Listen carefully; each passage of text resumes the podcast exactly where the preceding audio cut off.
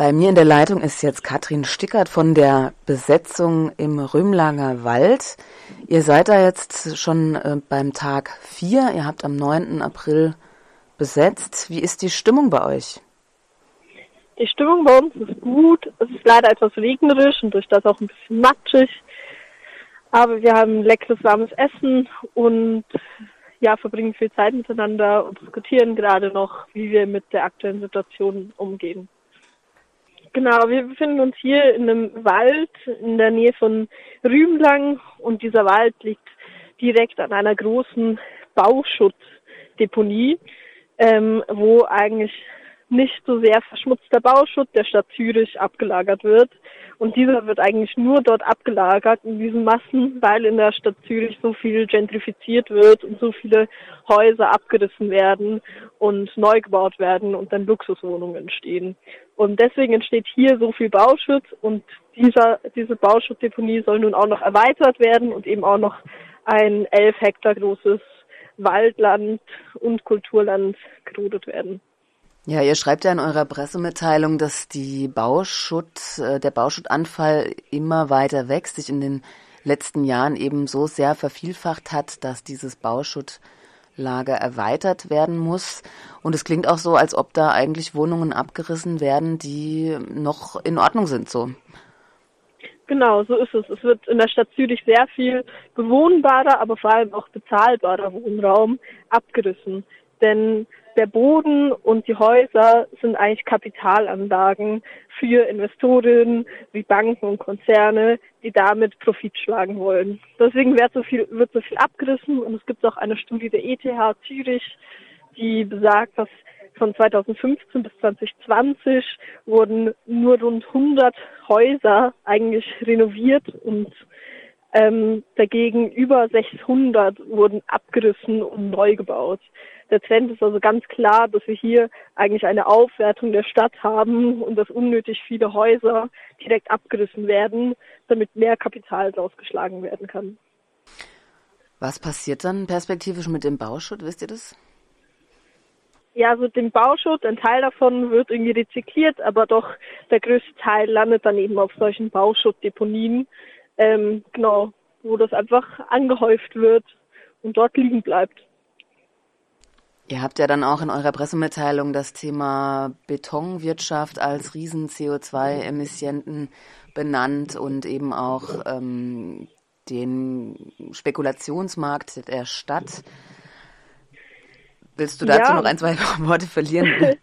Also in der Schweiz ist es so, dass bei uns die Betonherstellung neun Prozent unserer gesamten Treibhausgasemissionen ausmachen und dass eigentlich wirklich die Betonindustrie die schädlichste Industrie ist, die wir beheimaten.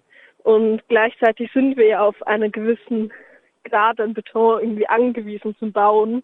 Und daher ist es also absolut bescheuert, Häuser abzureißen, die noch bewohnbar sind, um nachher neue Häuser zu bauen mit ganz viel neu produzierten Beton, von dem wir eigentlich mitten in der Klimakrise keinen mehr verwenden dürften. Ja, also so zum Thema Nachhaltigkeit, minus ja. 100 Punkte oder so. Ähm, jetzt hattet ihr gestern Nachmittag ein Gespräch mit VertreterInnen der Stadt, mit verantwortlichen Personen. Mit wem habt ihr da gesprochen? Also es war ein Gespräch mit den, ich glaube, Sicherheitsvorsitzende des Bezirks, ähm, dem Gemeindepräsidenten und dann auch noch Aktivistinnen und dem zuständigen Förster in welchen wir uns ausgetauscht haben und klar von der Gemeinde eigentlich der Wunsch gefallen ist, dass wir so schnell wie möglich hier diesen Wald verlassen und auch vom Förster Sicherheitsbedenken geäußert wurden, dass ähm, es gefährlich wäre, hier in dem Wald zu sein und das möchten wir natürlich ernst nehmen. Deswegen sind wir jetzt gerade dran, noch ein zweites Gutachten zu holen und wirklich zu schauen, wie sicher wir hier in diesem Wald eigentlich sind und Gleichzeitig haben wir jetzt ein Ultimatum gestellt bekommen von der Gemeinde, dass wir bis Samstagabend eigentlich hier weg sein sollten. Wie wir damit umgehen, werden wir noch diskutieren in weiteren Plänas und Sitzungen und das dann aber auch kommunizieren öffentlich natürlich. Seid ihr mit anderen Klimakämpfen auch vielleicht in Deutschland vernetzt? Wir sind hier vor allem eigentlich mit Kämpfen aus der Stadt Zürich vernetzt, die dort eigentlich gegen die Gentrifizierung und Aufwertung der Stadt kämpfen und sehen uns auch als Teil dieser ja, Bewegung des Häuserkampfes in der Stadt Zürich. Weiter als das sind wir nicht sehr vernetzt, ähm, genau, aber haben natürlich gewisse irgendwie personelle Überschneidungen oder Menschen, die uns schon besuchen kamen, die aus Regionen von Deutschland kamen. Die Themen sind ja auch überall ein bisschen ähnlich. Also in äh, Freiburg, wo ich jetzt lebe und ähm, auch quasi Radio mache, werden aktuell auch ähm, super bewohnbare, super bewohnbarer, günstiger Wohnbestand abgerissen. Es hat eben auch viel mit dem Recht auf Stadt und mit dem, also es hat total viele Aspekte. Finde ich spannend, dass mhm. ihr da, das äh, Kochareal wurde ja jetzt auch gerade bei euch geräumt. Ja, auch. genau. Das Kochareal wurde jetzt auch von der gleichen Firma abgerissen, wie hier ihren Bauschutz platziert.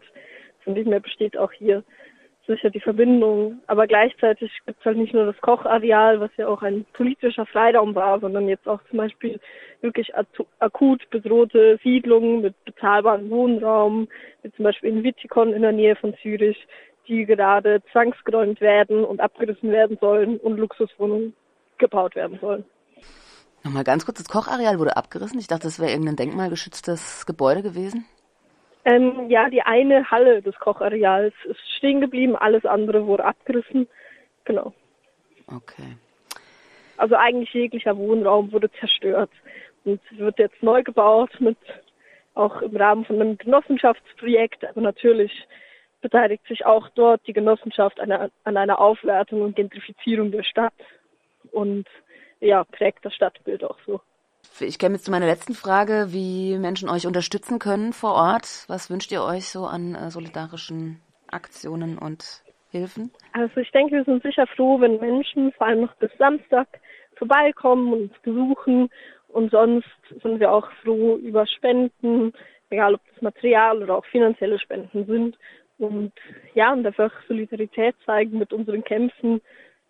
Ähm, ja, und davon erzählen und das weitersagen. Vielleicht findet sich ja ein neuer Kampf in einer anderen Stadt zu einem ähnlichen Thema.